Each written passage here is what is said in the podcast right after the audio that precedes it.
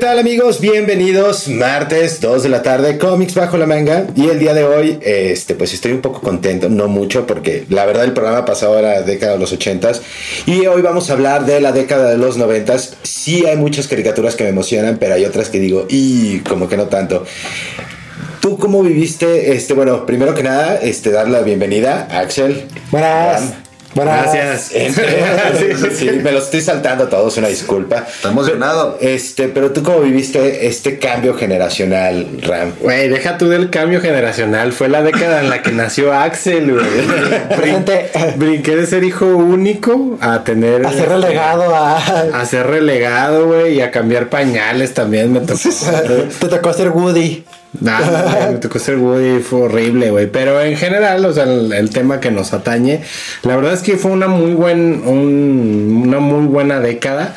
Porque se le dio continuidad a muchas caricaturas, muchas series que comenzaron en los, en los 80s, como Salvados por la Campana, que lo mencionamos un poco en el episodio pasado. Y nacieron otras como La Niñera, etcétera, otras que vamos a hablar más adelante. Pero ya, por, por ejemplo, hablando de caricaturas, tenían más movilidad. O sea, la animación sí dio un brinco muy cabrón porque eh, mientras que en He-Man se veían como muy acartonados. No sé si recuerdas que se veía Muy como... estáticos. Ajá, muy estáticos. Todo el tiempo era como el He-Man y nada más movía la boca porque estaba como difícil animar en esos entonces. Pero en los 90 sí cambió bien cabrón. Y luego nos dio Olimpiadas de los 90. Ahorita sabes que también cambió mucho el trazo, güey, de los dibujos. Ya eran a lo mejor hasta dibujos como más garabateros de repente que Sí. los que estábamos acostumbrados anteriormente, que eran como más estilizados, con más Estilizados. detalle. De repente regresaron con precisamente para darle más movimiento. Los dibujos eran como más garabateros, güey. O sea, por ejemplo, vete a un. A un este. ¿Cómo se llamaba este güey? El Dexter, güey. Laboratorio de Dexter. Laboratorio de ¿Sí me Dexter, sí, o sí, sea, es un recuadro con cabeza, güey. Es un cuadrito con cabeza, güey. Casi, casi. Esa, esa generación de, de caricaturas de Cartoon Network eran así. Los de oro. Sí, la Era época de oro de Cartoon Network. El laboratorio de Dexter, eh, Johnny Bravo. Pollito, Johnny Bravo, este, Pinky. Cerebro, Pinky Arnold, Cerebro, Arnold, las chicas Bueno, superpoderosas. Ajá. Que no tenían dedos. Pero tenían Tenían dedos, muñones, era las un- era- muñoncito. Salieron defectuosas. Sí, entonces esa parte creo que también ayudó un chingo a que tuviera más movilidad, güey, porque era menos detalle, güey. Entonces, mocos, órale. Sí, eran más planos, pero más móviles. De hecho, muchas veces no se enfocaban tanto, por ejemplo, en el escenario, sino en el personaje como tal. Porque, por ejemplo, el laboratorio de Dexter siempre tenías prácticamente el mismo plano del laboratorio. Que es algo que jalaron mucho de los ochentas, güey. Ajá. El repetir el Repetir plano. el plano. Sí, pues es que sí, estaba más eficiente. Sí, más barato, Sí, amigo. sí, eficiente. Sí, hacías uno una vez nada más. Ajá, y nomás lo dejabas ahí por toda la serie, ocho temporadas. Pinche sala como de 3 kilómetros, va corriendo. Como la de los supercampeones cuando corrían por la cancha. Ah, que parece que corrían en una sandía porque no daba vueltas. como el planeta de Kamisama, ¿no? Ay, que te Kayosama, Kayosama. Kaiosama. Jugaban fútbol en el planeta Kaiosama. Sí, mientras recordaba se pasaba por enésima ocasión y es como, sí, Oliver, ya sé que casi te quitan las piernas un pinche camión. Sí, ya sé que Benji se lesionó el tobillo. Sí, ya sé que fue culpa del pelón que nadie recuerda. Ya sé que Andy está enfermo del corazón. Corazón. Ya sé que lo van a operar. Eh, pero sí, ya también empezaban, creo, también a ser un poquito más irreverentes, ¿no? Las- el contenido, o sea, era como más irreverentón. La generación de los noventas fue la caricatura, la generación de caricaturas de los noventas se, se destacó por eso, güey, por ser irreverentes. Y eso era lo chingón. Eran simples, era una, una comedia en su mayoría simples. Y muchas veces de, de doble sentido, porque varios chistes que de niño no captas nada. Exacto. Pero ya cuando creces, te pones a ver los clips quizás en YouTube, en Instagram, yo qué sé, de, de algunas escenas y te quedas como de, ay cabrón. Sí. Yo recuerdo una de la vaca y el pollito en el que la vaca vende su, su leche. es una vaca, ¿no? Ah. Y, y después llega Pollito también vendiendo su leche y el güey güey le da un trago y se asquea y le dice que no sabes leer, no se acepta leche de gallina, de gallinazo, creo que dice. Y te quedas pensando, Leche de momento. polla. Ajá, ajá, no, momento. Pollito es macho, es hombre. Solamente hay un tipo de leche que puede ser. Pero fíjate, para ahorita las generaciones nuevas que de repente se están muy preocupadas por lo que puedan pensar unos niños, hace poquito en un canal de YouTube que se llama Kids React o React, no sé si lo han visto, búsquenlo en YouTube, y pusieron a niños a reaccionar, pusieron caricaturas de los noventas, y los niños no entendían los chistes, güey, y luego los ponían a los papás y decían, ¡a la madre, güey! ¿What the fuck? Entonces Sí. te da una prueba que aunque estemos hoy día en el 2021, los niños de todas maneras no lo aceptan porque ellos son inocentes, güey. Los que vemos el mensaje malo, pues es la mente ya, ya, ya trabajada, güey. Sí, no es Entonces como- eran caricaturas para todo tipo de público, No para como, niños y adultos. no es como si fuera una especie de mensaje subliminal acá bien, Correcto. bien, bien ojete por detrás, que está un güey ruso hablando un poema satánico. Ahora, si tu, hijo, una lo- broma. si tu hijo entiende un albur, güey, cuida lo que dices tú en casa, güey. Claro. Porque entonces tú le estás enseñando lo que es un albur. Sí. Sí, sí, de hecho, de hecho, por ejemplo, me acuerdo de Ren y Stimpy, ¿te acuerdas? De Ren y Stimpy. Sí. Este, esa, esa caricatura, yo recuerdo te- tener, bueno, por ejemplo, Axel era niño y medio, creo que lo alcanzó a ver. Yo sí, sí, y, sí y no era así como que te llamara la atención, o sea. pues es que este era sí estaba más enfocado en los como- adultos. Como era más Sí. enfocado en los adultos, más estaba más cerca de decir, por ejemplo, un Ricky Morty Ajá. que un laboratorio de Dexter, por decir algo. Sí. Y la verdad sí llegué a verlo y no me llamaba así como tanto. Pero sí recuerdo algunas escenas que sí me quedé incluso fuck como niño. Yo recuerdo que vi una escena en la que el- no sé qué era, el que era como más flaquito. ¿El Ren, el. Ren. A él se quería sentar como en un excusado y estaba hasta la madre de frío y sale como disparado, como no mames, qué pedo. Y jala como una palanca que es como para que se le caliente y cae un güey gordo así de borracho panzón Para que le caliente el asiento. Es que, fíjate, ahí nacieron las. O sea, era- había Cartoon Network, Nickelodeon, todo este rollo en los 90 Y de pero MTV, güey. MTV, MTV, güey. que Que, te daba and Ren. Stimpy. Daria, South Park, que ya eran caricaturas para adultos. Para güey. adultos. Y de repente, pues había adultos que dejaban que el niño la viera, pero no sabían qué pedo. entienden, güey. Bueno, Y No el, niño, el niño no entiende. Y probablemente. O sea, si ves a Vives ponerse un tampón en la nariz, güey, tú de niño no tienes idea de que es un tampón, güey. Se, se encuentra O sea, un dices, "Ah, tampón para algodón". hacer lo mismo, pero pues dices que Correcto. pedo, pero dices que peor, peor que lo viste ahí, pues. De hecho, si, si fuiste, o si ahorita tienes hijos eh, y lo dejas ver ese tipo de contenido, o sea, no estás al pendiente, sí hay que tener cuidado. Sí, es como- Hay cosas que, que los niños no deben ver. Pero hay excusa, ahora tienes el parental control, güey, bien Sí, fácil. güey. Sí, ya ahorita puedes bloquear en Netflix que claro, vean y no, güey. Hasta en Netflix Kids y ese no tiene una madre que como YouTube Kids, que de repente se les cuelan videos bizarrones. Ah, sí, sí, sí. Pero de bueno. Goku contra Bulma, ¿no? Ay, Ah, hay que- Spider-Man con esa. Nos dio, los 90 nos dio. Spider-Man con Peppa Pig. no seas malo. Los fetiches. La- los 90 nos dio la época de oro de MTV, güey. Sí, La claro. neta, MTV hoy no sé si exista todavía, es una basura, sí existe, no me interesa saber si existe, pero en los 90 era una joya, güey. Güey, yo me acuerdo de, de los primeros programas que llegué a ver de MTV, güey. Era Los cinco más pidos con Arturo. Ah, sí, y de ahí salió también Beto y Lalo, ¿te acuerdas? Ajá. Ganaron un, pro- un como, La- el- como un casting. Sí. La morra esta se llamaba la que se pintaba el root, que se Ruth. pintaba los pelos. Cada programa tenía el cabello Diferente, diferente, güey. Era como Ramona Flowers, ¿no? Ah, Pero ya cada, ¿qué? ¿Semana y media? Así, cada semana y media. Pero sí creo que la, la irreverencia de los noventas se, se, se notó cabrón, ¿no? O sea, Sí, sí, sí. las- y la verdad es que sí doy gracias a eso. Dentro de, o sea, como dije al principio, hay cosas que no me gustaron, caricaturas que digo, ay, como qué pedo, pero sí la irreverencia y creo que eso es lo que nos da este a este tipo de programas, güey. A, que, podemos de ser libres, güey, porque crecimos con eso, güey. Y no nos sentimos mal por, por, por ser libres, güey. Sí, de una vez perdón por lo que vamos a decir hoy, ¿eh? Ya, de una vez, de una vez. Si algo, especialmente de mí, que soy el que siempre regañan. Oye, eso que soy el de cristal. ¿Sabes qué, qué fue también, por ejemplo, en los noventas Disney empezó a hacer películas ya basadas no en libros de cuentos de niños, por ejemplo, Sí. cuando, cuando de ya hecho, nació el Rey León. es cuando, por ejemplo, Pixar ya entra al tema de Disney, con películas como Toy Story, que es un clasicazo también. Sí, donde ya, ya no agarraron el cuentito de los hermanos Grimm o de algún otro Ajá. autor para hacer una película. y Que, ya. que hacer como un cuento que en su momento eh, quizás también era para niñas, pero que en ese tiempo ya era bizarrón y lo adaptó completamente para niñas. Ok.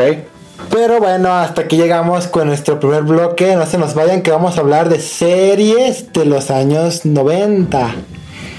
Así que no se nos vayan.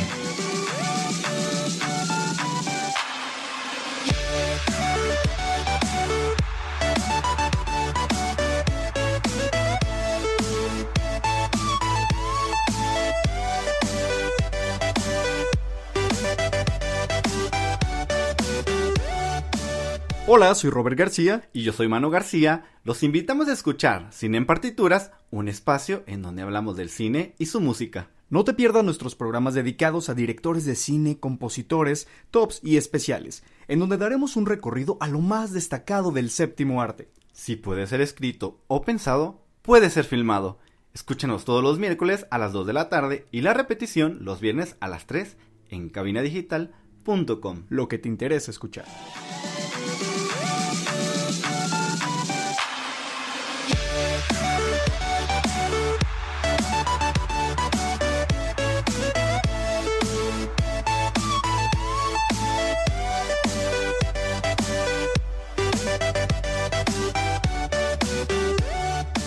¿Qué? Ya estamos de regreso en Comics Bajo la Manga. Vamos a seguir hablando sobre los noventas. Este, te- perdónenos, traemos acá nuestra fiesta aparte. Pero bueno, yo eh, este episodio, digo, perdón, este bloque solo voy a hablar de Anne Rice. Gracias por invitarme. No lo puedo superar todavía. Ok, vamos al bloque 3. Ah, bueno, ah, una de las series, y ya lo hemos dicho también, no lo vamos a mencionar demasiado, que nació en los noventas, que fue un ícono, porque aparte brincó este, la década, fue Friends. Otra de las, de las que a mí me impresionó mucho, porque el, el tema estaba como muy, muy de moda en los noventas, fue los expedientes secretos X. Que era Sí, cuando había mucho güey. de... eh, mucho ovni mal enfocado. Creo que es como el inicio. Todavía. Es, es el inicio de, de las. De teorías- Dark. De, de las teorías conspiranoicas. sí, güey. güey. Sí. Sí, te daba miedo, güey. O Sí, sea, claro. empezaba la musiquita y decías, no, man, no lo va a ver. Es que la, la música sí estaba bien de, ay, güey, que de hecho llegaron a salir en Los Simpsons, ¿no? Sí. Cuando Homero creo era un extraterrestre. Que era Barney saliendo todo enfermo de Ah, eso. pero- Eran, eran Scully y Mulder y acá eran Molly y Scolder. Scully. Ah, Los Simpson. A ver, Por aquello de, los, de los permisos.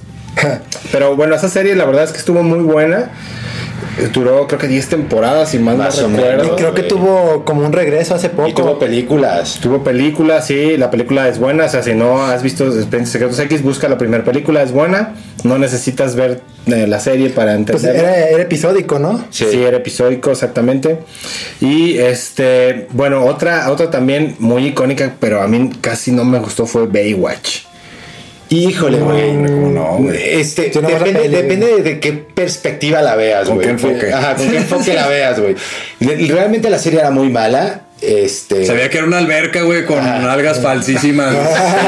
Sí. Creo que esa serie sirvió solamente para este trampolín de, de esta Pamela Anderson. Era un chingo de gente, de güey. esta Ca- Ca- Carmen Electra. Ajá. Porque las, yo nada más recuerdo a Carmen Electra y a Pamela Anderson. El, De- el de- que se lea como el hijo también salió en un montón de, de películas después, güey. ¿Neta? No me acuerdo cómo se llama. Ah, pero es que no, ese es el punto. Icónicos solamente era Pamela Anderson. Bueno, es que icónicos, o sea, no icónicos, eran los que, los que Sí, tenían roots. Y este. Eso, Exacto, ajá. eso se quedó más grabado, Sí, güey. es que Pamela andaba ¿Y cómo se llamaba el, el, el- Hasselhoff. Hasselhoff, güey, Que Hasselhoff. sale en Bob Esponja y Que sale todo. Bob Esponja, güey. Sí, la película. Y sus pectorales, güey. Sí, que se suben a sus cuadrados, se transforma así, se sale los cuadrados para Que llevarlos dispara como misil. Hijos los elfos de los noventas, güey, o sea, con Night Rider y todo este Sí, rollo, güey. pero era el, el galanazo, güey. Sí. Y cantaba también. Y muy mal, güey, pero. Y ahora tiene un, tiene un programa, ¿no? Como de talento, tipo este Muy América tiene talento, que de hecho en, en una película de la de Hop, la del eh, conejo que toca la conejo. batería, la- sale ahí Hasselhoff y su programa, no sé si sea si tenga ese título, ¿Qué? que es eh, Hoff sabe, algo así, Hoff knows, y era de, de talentos tal cual. Que incluso este güey salió, creo que en la película esta de Baywatch, que salió La Roca. Que pues no sé qué tal estaba era como el mentor de La Roca, pero- Pero, sí, sí. es que salió ese güey como a- que sí era como el, el mentor, que por eso no los mismos personajes. Que La- incluso al final sale Pamela Anderson. Sí, la, la película de donde sale La Roca sí me gustó porque era una burla a Baywatch. Así la Sí. vi y la neta está, así está chida. Sí, es como, una- como si fuera parodia, güey, como una scary movie. Ándale. Ándale, ándale. Así me hablando de parodias chidas de los, como los Simpsons, güey, ¿se acuerdan de Married with Children? Sí, claro, güey. Icónica también Está de los bien noventas, perra, güey. Esa, güey, Peggy, güey. Sí. También es- esa morra de ahí levantó bien duro, güey. Sí, sí, ahí. sí, sí. Levanta bien, de verdad. Más de una vez. Esto pudo haber sido para niños, güey, hasta que dijiste ese comentario. Nadie lo había entendido. esa No, cosa. no, había entendido, es por la serie de los Yo, yo 90. tampoco lo había entendido, pues también procesarlo. Bueno, creo que acabamos de crear un, Un monstruo. no, un, un, un- una- un flashback de las series de los noventas con este comentario. Correcto. Otra de las, este, bueno, a mí en particular, yo me voy a enfocar un poquito a lo mejor más en caricaturas en este, en este bloque, güey. O, o más bien en este programa, porque no fui como muy fan de las series. Pero, este, nació una de las caricaturas que más he amado y es Batman, güey, la serie animada. Serie animada. Sí, definitivamente yo creo que la mejor serie de superhéroes que yo he visto. El, más, el Batman más perfecto de la historia. Sí, Sí, güey. y el Joker, güey. El Joker, que era, ahí le daba voz Mark Hamill, ¿no? Sí. Mark Hamill. De hecho, algo que siempre me llamó la atención es, pues obviamente te toca verlo en latino, ¿no? En su momento aquí. Y pues te tocan los desmadres de Bruno Díaz, Guasón y Ricardo Tapia. Pero lo cierto es que el doblaje estaba bastante bien. Y de hecho, creo que a Rubén León, el que hacía la voz del Joker, también le quedaba bien perro la voz. Sí, le quedó sí. chido. La verdad es que el doblaje estuvo bueno. ah, pues, digo, Quitando el tema de los nombres. eso de los nombres que ya lo hemos hablado, la verdad es que la- las voces quedaron chidas, que incluso las tomaron para las series de películas ya más recientes de la Liga de la Justicia, retomaron algunos de Para. Arkham, para Arkham, ¿no? También. Kevin Conroy y Mark Hamill hicieron ahí, este, tuvieron participación en películas más recientes, pero también en español, acá en, en latino, también retomaron voces y eso estuvo chido. Oigan, hablando de, de irreverencia y algo animado, pero a lo mejor no tan animado, la serie de dinosaurios. Ah, güey, era otro Güey, pedo, Justo güey. la estoy viendo en Disney Plus, güey. Sí, la acaban de salir hace poco. Hablando Sí. de, irreverencias, ¿no? Que- Con el bebé consentido, güey. Sí. Cuando cumple cinco años. Güey, cuando le sale el pinche cuerno. ¿no? que era el cono del lado que, la- que el morro se, como lo dejan solo, se acaba llegando al, al refrigerador que se me hacía la mamada que había en el refrigerador y, el chingo de manitas, güey. La, la comida estaba viva ahí. que los demás empiezan a decir, sugar, sugar, estaba azúcar, azúcar. Y le empiezan a aventar galletas, helado, hasta que el pinche morro explota. Y nada más llega el, el papá, este, Earl, y se queda como, no hay azúcar, y nada más se ve el pinche morro flotando, y, güey, dando vueltas. Está bien Esa- güey. ese era un perfecto retrato al- a la vida común. Sí. Pero, eh, del obrero. del obrero, güey. Sí, sí, sí. Del O sea, obrero. ya, ya no clase media, sino obrero, güey. O sea, Sí. obrero, obrero. Sí. Que, que le- el obrero que le tenía miedo al patrón, que odiaba a su vida. Que, que le llega, que le llega el tercer hijo justo cuando estaba orando para su televisor. Sí, güey, o sea que dice, ya me voy a deshacer de los dos grandes que tengo y pum. Y le llega Cuando te otro. quieres deshacer de la suegra, güey. Ah, ese ese que Esa todo el la, la perro, güey. costumbre de aventar a los más Ah, viejos que- al fuego, güey. Que Sí. lo convence el, el, el hijo que no quería que la aventaran a la, a la abuela porque la quería mucho. Y cuando ya la van a aventar, dice: Esto es lo que quiero, yo quiero ir con mi esposo. Y el pinche él se, se mama diciéndole sí, porque podría agarrar encontrar como una nueva manía por hacer mi vida miserable. Y se queda la anciana como de, ah, ¿y saben qué? Ya cambié de opinión. Sí, es una serie muy buena, güey, de Sí, y muy diferente, porque aunque se ven como humanoides, pues son dinosaurios, son botargas. Usaron la entonces, misma tecnología de las, de las tortugas ninja. pues mira, sí, estaba bien perra, la verdad. Está en Disney Plus, yo sí la recomiendo un chingo. Sí, véanla. Otra serie que igual este, no entra tanto como en, el- en la onda geek, güey, pero sí fue muy icónica de los 90, güey, fue La Niñera. Definitivamente. Y yo cuando vi la ñera ya estaba en secundaria, güey. O sea, Sí. ya, ya era, ya era como decir, güey, ver a Fran Drescher sí. Ya empieza a cambiar, ya empieza a cambiar los chistes. Ya, ya. Hola, enfermera. Ya te ponía, güey, ya Sí, te ponía, sí. sí. Y dice, sí. ¿por qué no tengo una niñera así? ah?" Y es que Fran Drescher, la verdad es que era una mujer guapa. Hace no mucho hizo una serie con que, que salió que es ya grande y no ha cambiado tanto. O sea, ya No, güey, 50 se mantiene. Sí, sí, sí, se Milf en mantiene. todo sentido. Ajá, sí, completamente. Tal cual. Entonces, pero la verdad es que esta serie estuvo buena. te- tenía definitivamente mi personaje favorito, era el, el mayordomo. El mayordomo, güey, la mamada. Sarcasmo puro, güey, no mames. Fíjate, y eran, ya eran inclusivos, porque Niles no se sabía su sexualidad. Sí. Exacto. Claro. Nunca se sabía la sexualidad de Niles. Nunca te dijeron si era o no. era- Sí, no. porque tuvo, tuvo un romance con... Con la- con la Sí, asistente. pues, sí, pero tenía una forma medio amanerada, también medio rara. Tenía una, Sí. tenía una onda rara. Sí, había así como, pero es lo que es lo que te decía hace rato, o sea, los 90, o sea, 80s, 90s, o sea, estaban cosas simplistas, pero no tenías que explicar así como, hola, estamos siendo incluyentes, mira, Ajá. te pongo un personaje diferente. que se viste de mujer y todo. ajá. Ajá, exacto. O, la- o la, o la hija, por ejemplo, la más, la más morrita, que era como más, este, Que era más retraída, ¿no? más atrevida, pero es que la, la morra era como más aventurerilla, güey. Sí. Le gustaban más cosas como de. que, que no tenían, que no eran de niña, por un decir, en los noventas, güey. Ajá. Entonces ya desde entonces se trataba también eso, güey. Claro. Ese tipo de temas, desde que por qué las niñas no pueden jugar fútbol, güey. Fútbol. O por qué no podía traer pantalones y whatever, porque la vestían como, como muñequita. Y retrataba también el, el que una mujer madura era raro que no estuviera casada. Sí. O sea, era, Ajá. era ese tema de judía. tengo que conseguir marido. Y La- judía, Era güey. como la jodía y la, la abuela, La, güey. la abuela era una La abuela. La abuela Yeta era Que- que antes no le decía, ve con tu jefe y coge. Porque se lo quería dar también la Decía, mira, o lo haces tu esposo o lo hago tu padre. que incluso sale Ray Charles, sale de su esposo. Sí, Tengo- sí, o sea, sí, Y hubo muchas series así que por, por marcaban matrimonios raros, güey. Estaba desde Full House, güey, que era un papá soltero. Sí.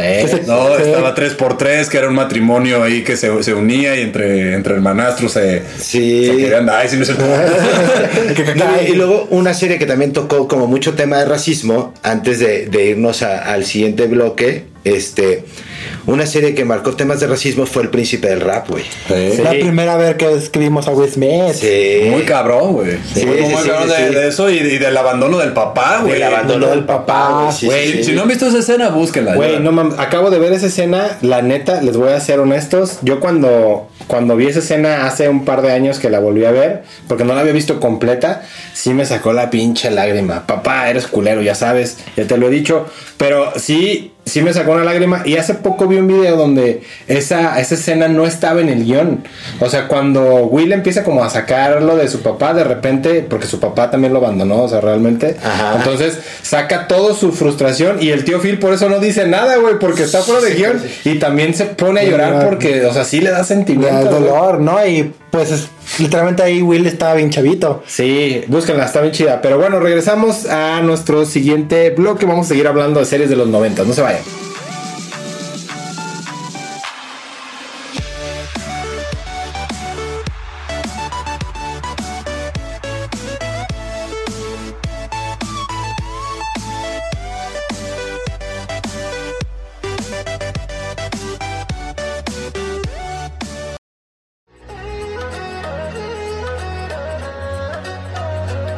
Galletitas, soy Scarlett.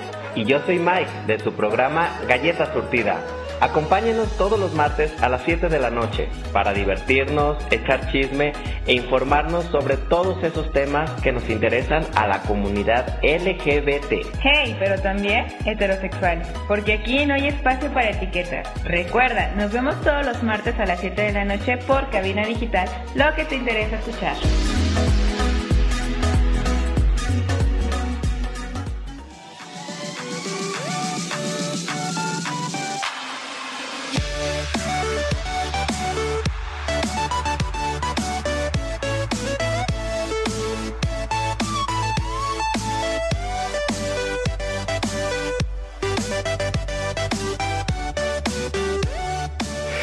Bueno amigos, lo que traes de cómics bajo la manga, estamos de regreso y pues seguimos hablando con las series de los noventas. Y esta vez voy a hablar una, así nomás haga la pinche mención, y me corten después, no hay bronca, pero yo tengo que mencionar una- un anime que también cuenta como serie. Gracias. No, Ah, hasta que no lo diga. En este momento. Ah, perdón. perdón. es su venganza por la semana pasada. ¿Cuál pues? Evangelion, chingue su madre. Ah, Evangelion. Evangelion. Es que Evangelion fue literalmente un antes y un después en la animación japonesa.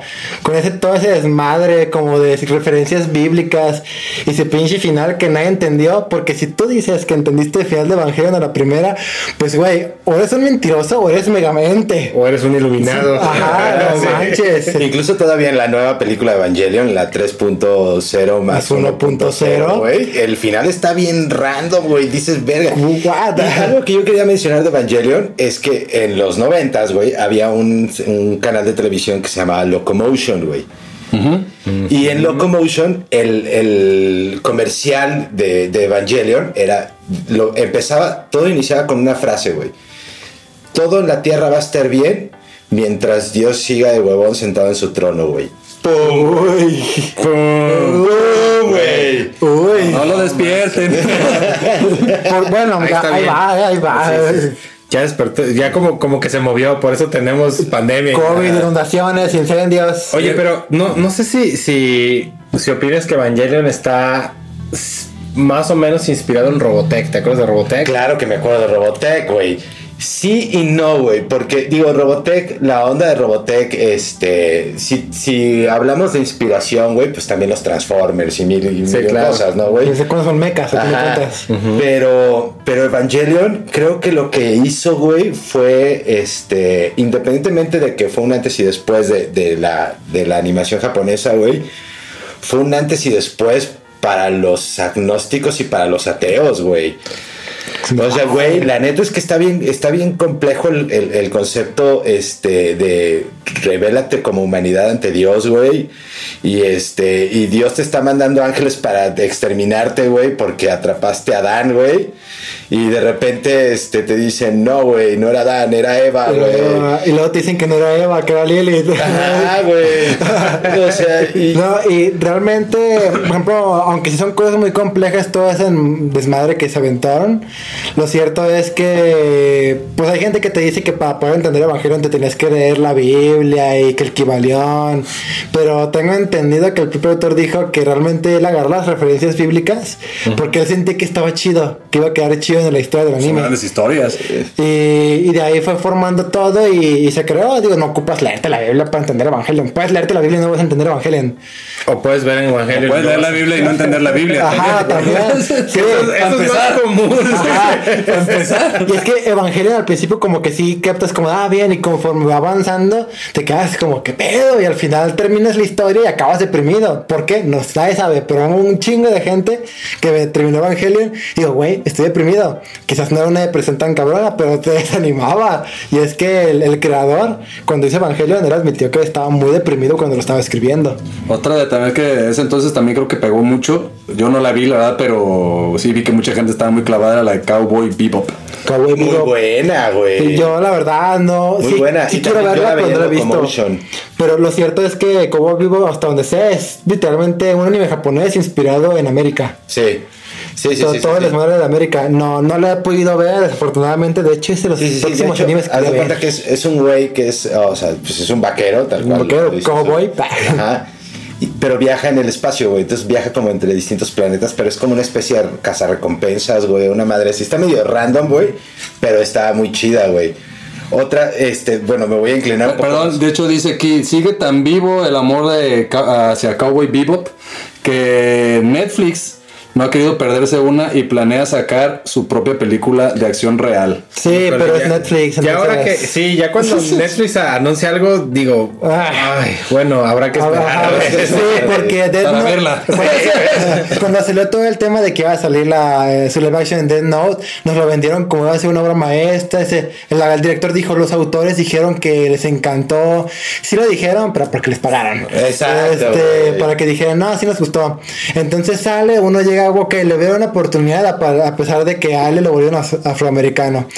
Es asqueroso. De hecho, yo pensé, yo no pensé que iba a encontrar lo que me iba a quejar tanto como Dragon Ball Evolución y llegó el live action de Death Note.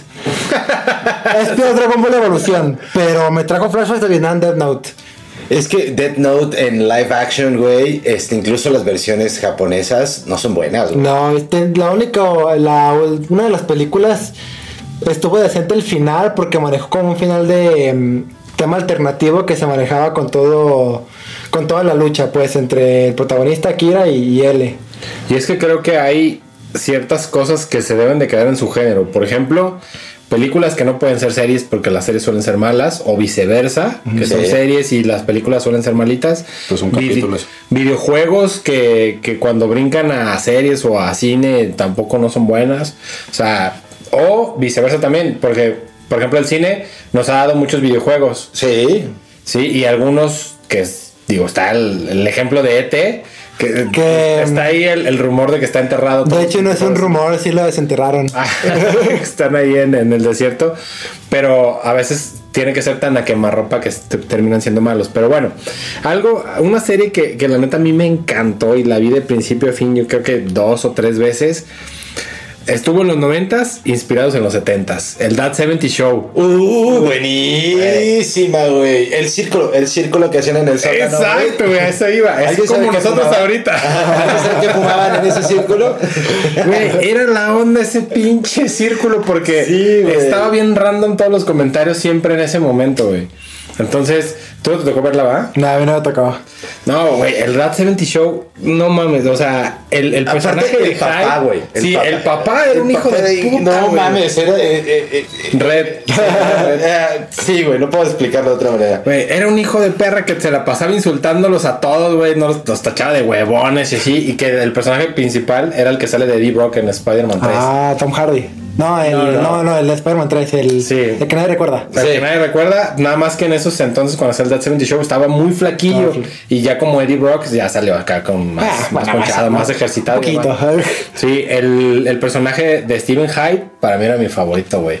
Era el, el clásico este que le gustaban las drogas, el rock and roll y andar de guapo, güey. Y nunca se quitaba los lentes. Nunca, nunca para nada, güey. Ozzy Osbourne. Ándale. De hecho, hay un episodio que me encanta donde los están como, como en una terapia, los ponen a dibujar algo y luego levanta uno, el, el- levanta Hyde su, su dibujo y dice, dibujé a Clapton. Y Eric también dice, ¡ah, yo también! No, es- esa pinche serie está de no man. Véanla también. eh, creo que no la han quitado de Netflix. Ahí estaba en, en Netflix el That 70 Show. Y otra que debo de hacer mención sí o sí. Las series de Derbez, güey. de vez Las en series cuando. de comedia del derecho y del Derbez. Y de vez en cuando, no mames.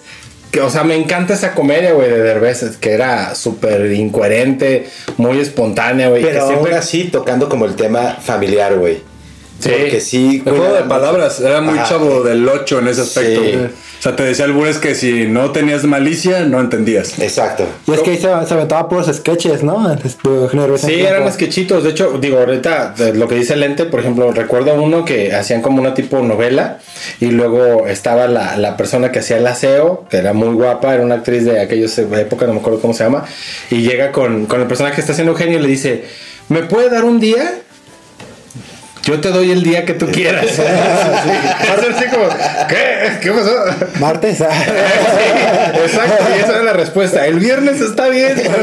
Así como que, ¿qué? ¿Qué? Entonces, es- esa comedia estaba genial. güey. Y Que, es, que- que ahí te va, güey. Eugenio Derbez, todos sus, que- todos sus programas de HQ Derbez y todo ese- toda esta onda, Gus Rodríguez. es una. Pues no copia, pero se- está muy inspirado en el Wiri Wiri, güey. De hecho, hasta la hay una gallina en el intro del programa de Wiri Wiri. Que cada que eh, abren una vuela. puerta, Y en el Eugenio. Derbez aparece una gallina cada que se abre una puerta. Sí. Pero ya, de hecho, la gallina ya había salido en el Wiri Wiri. Sí, sí, sí. No es la misma, pues, no mamen, o sea, no es la misma gallina. No, claro que no. Pero sí, la, la primera ya fue caldo, güey. sí, sí debo mencionar que uno de los grandes íconos que tenemos aquí en México en los videojuegos, que es el maestro Gus Rodríguez, que ya falleció. Él fue una eminencia aquí en México, yo creo que en muchos países lo conocen, y él era escritor del programa de, de Eugenio Derbez. lo cual dices, no mames, una persona que sabe un chingo de videojuegos también hace Ay. muy, muy buena comedia. Y Gus Rodríguez sí se la fletaba un chingo para todo el tema de los videojuegos. Yo recuerdo que mencionaban que si iba como plan buscando alguna noticia, alguna convención, dice no puedes pasar. Yo, ¿cómo que no? Y intentaba Sí, buscar la siempre, manera de, siempre, siempre. de si no pasar, por lo menos grabar lo que estaba ahí. Bueno, y antes de irnos a nuestro último corte, este, vamos a hacer, bueno, me gustaría hacer unas tres menciones honoríficas Lizzie. McGuire.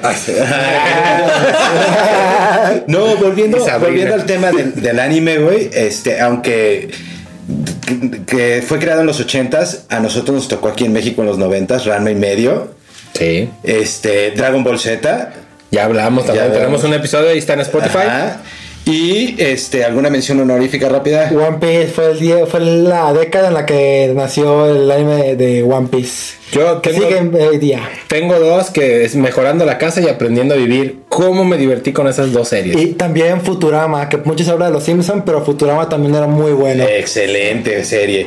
Bueno amigos, este, nos vamos a nuestro último corte, no se vayan, regresamos con videojuegos.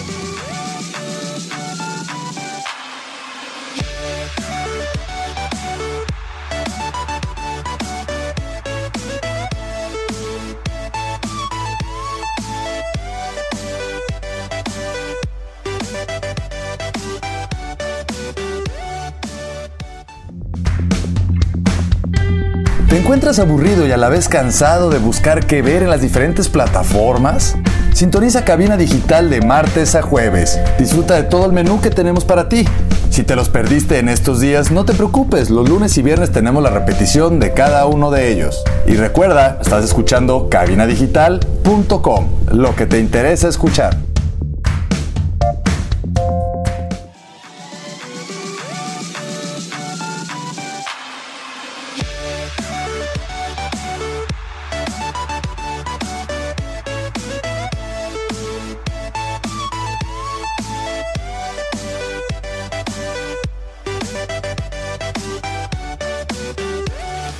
Tal? Bienvenidos a nuestro último bloque. Vamos a hablar de videojuegos que salieron en los noventas. Y creo que es la mejor generación porque los noventas nos dieron el PlayStation, Sí, el Super Nintendo, sí. el Nintendo 64.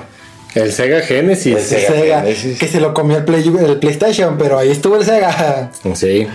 Y la neta es que, por ejemplo, yo, yo me acuerdo que tuve yo el Sega Genesis. Eh, después de mucho rogarle a mi mamá. hasta que me dijo, ya cállate. y Axel también lo quiere. Vamos a comprarlo. Este. Eras el y- consentido. Todavía, güey. Ah, todavía. Todavía. Yo sé que yo no heredo nada.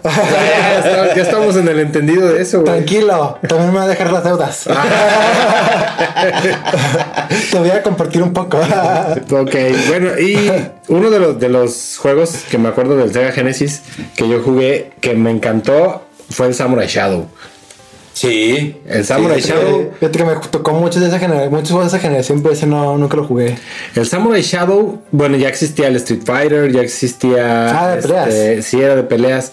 Creo que el Mortal Kombat, si mal no Sí, recuerdo, también ya, ya 92 estaba. creo fue. ¿no? Y Samurai Shadow le da como un, una nueva, un nuevo enfoque donde los peleadores eran orientales, o sea, más enfocados en, en samuráis. De, de espadas, imagino. Exacto. Y la verdad es que era muy bueno. Tenía claramente era un juego de peleas que tan diferente puede ser.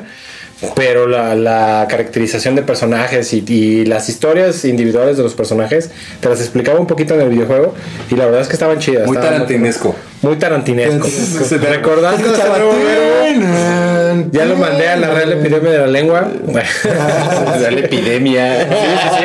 Es que esa es la de Eugenio Derbez, güey. Este, pero bueno, fue uno de los juegos que la neta estuvo muy, muy chido en, en- en esa consola. Que aparte de Sonic y Samurai Shadow, neta que no recuerdo otro que, que me haya atrapado tanto. Bueno, yo. Que, bueno, en No, pero del Sega. Yo me paso del Sega a su, a su enemigo, el PlayStation 1, con los Mega Man X. Por- Ahora sí. Ahora sí, ahora sí, ya puedo Mega Man X. Ahora sí. Ahora sí. Este, no, de hecho hace poco salió la Legacy Collection de Mega Man X en nuevas consolas, que pues es más como una pulidita, ¿no? Pero para que puedas jugar estos clásicos. Yo recuerdo haber jugado el Mega Man X4 y el X5 y nada, me los puede pasar, estaban muy cabrones, pues, especialmente estando tan morrillo. Y yo por eso quería Legacy Collection, porque quería quitarme esa pinche espina de nunca me lo pasé. Porque si estaban bien cabrones. ¿Sabes, sabes que yo, por ejemplo, con, con cualquier cosa que agarre, un libro, una película, una serie y demás, no lo puedo soltar hasta que la termine, güey. No importa, o sea, no importa cuánto me tarde. Y no importa si es mala. Y no importa si es mala, güey. Porque he visto películas y series que están. Que hasta el final. No o sea, está pésimo. Y, y las termino nomás por, por que nadie me cuente, güey. Mira, yo tengo un tic así como, como es este obsesivo compulsivo, güey. Pero a mí me caga ver en mis plataformas de, no sé, Netflix, de HBO, lo que sea, ver algo empezado que no terminé de ver. Sí, ya sé. Me caga, güey. Tengo que terminarlo, güey. Sí, ah, por más que te cague, dices, ah, ah, me pasó con la de Death Note, por ejemplo, que la de Netflix, que me tomó como cuatro horas terminar de verla y dura como hora, y- hora y media más o menos, hora y veinte que quedó los créditos. Y dije, ay, qué tortura, pero ahora lo tengo que terminar de ver para ver si se me quita lo pendejo. Pero, pero, perdón, ahorita que están hablando de videojuegos de los noventas, creo que algo también que aparte de las consolas, eran los juegos en computadora, güey. Sí, claro. Age of Mythology, Age of Sí, sí, Empires. no, empezamos con Age of Empires 1. No, sea, Age of Empires 2, güey. Donde ya en el 2 jugabas con esta. el tutorial era de William Wallace. El tutorial era de William Wallace. Luego jugabas con esta. Juana de Arco. Juana de Arco, güey. Con Con Genghis Khan. Genghis Khan, güey. Sí, sí, sí. Después fue Age of Empires uh, Mythology. Ajá. Y después fue Age of Empires 3. Sí. Y ahorita se está trabajando el Age of Empires 4, güey. La, la verdad es que cuando yo conocí esos videojuegos, yo lo conocí con el 2 y después jugué el 1. Pero, ¿sabes que yo acababa de ver precisamente la, la película de Corazón Valiente? Donde sí, sí, sí, sí, sí. Y dije, güey, no mames, William Wallace, tengo que jugar. Y es el pinche tutorial que dura cualquier cosa. Dije, bueno. Pero lo podías expandir, güey. El tutorial lo podías Sí. expandir. La neta, había como manera de, de crecer tu imperio antes de seguir este, buscando el mapa para llegar y con todo, güey. A chingar a su madre, güey. Siendo escocés todavía. Esclavizando a gente siendo William Wallace. Pero mira, a mí algo que, que sí me, este, me marcó en cambio generacional, güey. Yo me acuerdo que, bueno, jugamos Mario, Super Mario Bros. Este, jugamos Super Mario Bros. Este, 3. El 2 yo lo jugué todavía mucho después de, de haber conocido el 3. Este. Que el 2 a mí no me gustó. No, a mí tanto, tampoco me ¿sabes? gustó. Es 1 y mucho. 3. Ajá. Es que sí sabían que el 2 no era un Mario. O sea, era otro juego de otro personaje, no recuerdo, pero otro personaje, otro juego japonés. Pero como no. Como el Ma- Super Mario Bros. Aquí en, en, en- en Occidente. En, en Occidente. Llegó. Era prácticamente. O sea, el 2 es el 3, güey. Era prácticamente igual. Dijeron, no mames, no podemos poner algo igual, güey. Está igualito. Entonces agarraron otro juego que hay que tener los, los higos y toda esta madre. Era un, era un monito que nosotros aquí en América Latina lo consideramos como la versión pirata de Mario Bros. El que salía, salía, ajá, salía uno como árabe. Pero ese es el original.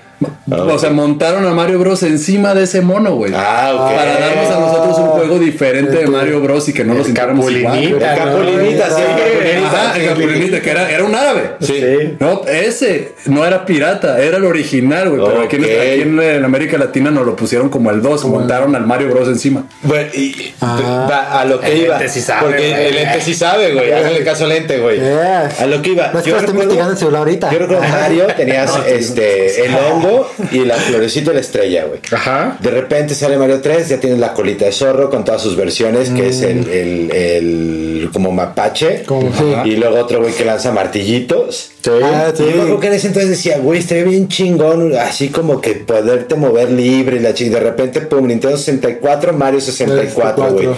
Mundo abierto, cabrón. No mames, yo estaba emocionadísimo, güey. Yo amaba Mario 64, güey. Es que, güey, le dio un giro bien cabrón al Mario, güey. O sea, al sacarlo de las dos Dimensiones. fue, fue una genialidad, güey. Que hasta la fecha, o sea, hay grandes juegos como el Mario Galaxy, este, el 64. Ya todos los que son de mundo abierto, la verdad es que es, es una franquicia que, que te entretiene, güey. Podrá a lo mejor decir, ay, es que es Mario otra vez, pero de que te entretiene, te entretiene, güey. Pues mira, eh, ya que tocamos en Te entretiene, te entretiene siempre lo mismo, me voy a que en los 90 fue cuando nace Pokémon. Pokémon, que año tras año, generación tras Lo generación, mismo, es técnicamente lo mismo. De, sí le agregan de repente cosilla, como fuera, fuera del tema de más Pokémon cuchara. Ajá, fuera del tema de más Pokémon. Tenedor y cuchara va a ser el siguiente. cuchara. Chile que pica y no pica.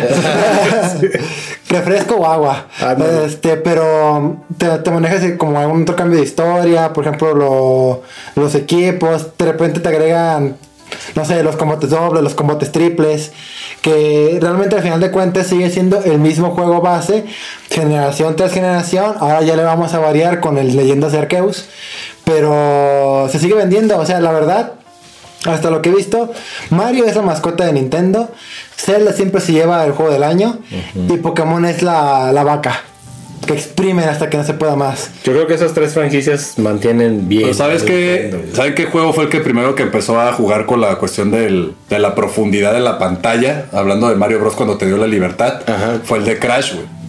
Crash Bandicoot, Bandicoot, sí, fue el claro. primerito que Sí, jugó un sí, poquito sí, con sí. la amplitud de visión. Te cambió de verlo de horizontal A verlo a de ver- a vertical. vertical como si tú fueras en primera persona, güey. Sí. Lo cambió bien, cabrón. Y estaba chido porque, o sea, Y aparte, los, perdón, en los 90 ya los monos ya eran más reales, güey. Ya no eran una bola pixeleada y que no sabe. Es Donkey Kong, ¿quién chingados que se Por eso pensamos que era un capulinita.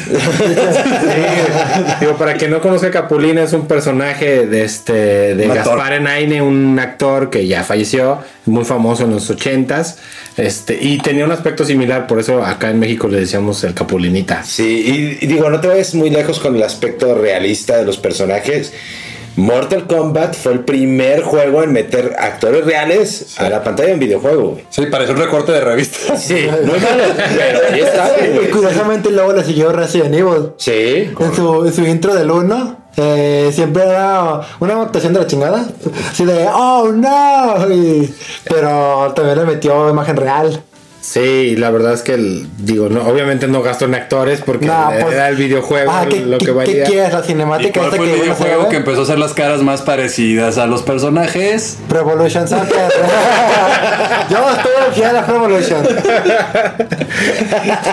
La verdad es Hay que que mencionar el de fútbol. Sí, tengo que decir que FIFA y, bueno, el- los juegos de fútbol sí marcaron una generación, güey. Porque, como quiera que sea, hay mucha gente que inició, eh, digamos que su, su aspecto gamer jugando FIFA, güey. Y es Y que hay- la, la verdad Hay es gente que, no juega otra cosa, Sí, la verdad es que los juegos de fútbol, incluso hoy día, que aunque fue del FIFA, que lleva haciendo el mismo juego como por 10 años, este, las cosas como son, gente. O sea, seamos honestos. Es el mismo juego y, y eso lo hacen porque siguen comprando, se vende como pan caliente. Y pues dice, ah, pues que para qué innovo si de todos modos se vende. Es que, es que no tienen que innovar en el juego porque los mismos equipos innovan temporada con temporada, Temporada. te cambian los jugadores, güey. Lo Entonces único- lo nomás tienes que cambiar de equipo, la playera es Sí. bonito, güey. Sí, ya, no, no, no es eso. Y pues le cambias negociazo, 21 por el 22, por ejemplo. ahí. Como Es- el de es- King of Fighters, güey. Es, es como, es como vender los centros de las donas, güey. ¿Sabes?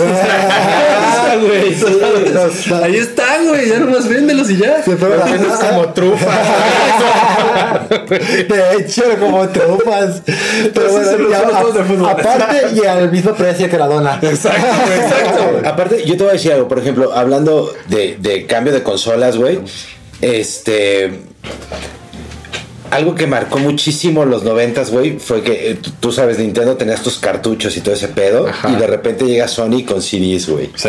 De hecho, fue el Dreamcast. El Dreamcast, Correcto. pero, pero Sony fue el que le exprimió el jugo a los Sí, CDs, güey. o sea, yo siempre he dicho Sí, que el lo compró. Dreamcast, claro, el Dreamcast estaba adelantado a su época, güey. Sí. O sea, fue una genialidad ese Dreamcast, simplemente estaba todavía muy adelantado. Y malas ideas, el GameCube. Malas ideas el GameCube, exactamente. Creo Digo, que fue lo tuvo peor que juegos hizo buenos, Nintendo. pero. El- no, hasta la Wii U. excepto ese y el Wii U. Bueno, la Wii U. Sí, bueno, algunos, la verdad es que del menciones honoríficas, Symphony of the Night, Ajá. o sea, la verdad es que las series de Castlevania, yo creo que todos las hemos jugado y Metal- son muy, muy buenas. Metal Slug. Metal Slug, Final Fantasy, Doom, el Doom 1 y 2, que también salió en los 90s. Eh, y pues bueno, entre otras, si se nos si se nos pasa alguno que recuerdes, por favor. quiero decir algo bien rápido. Ramsés estuvo chingue y chingue con Anne Rice y demás, pero en la parte de películas no mencionó entrevista con el vampiro. Gracias.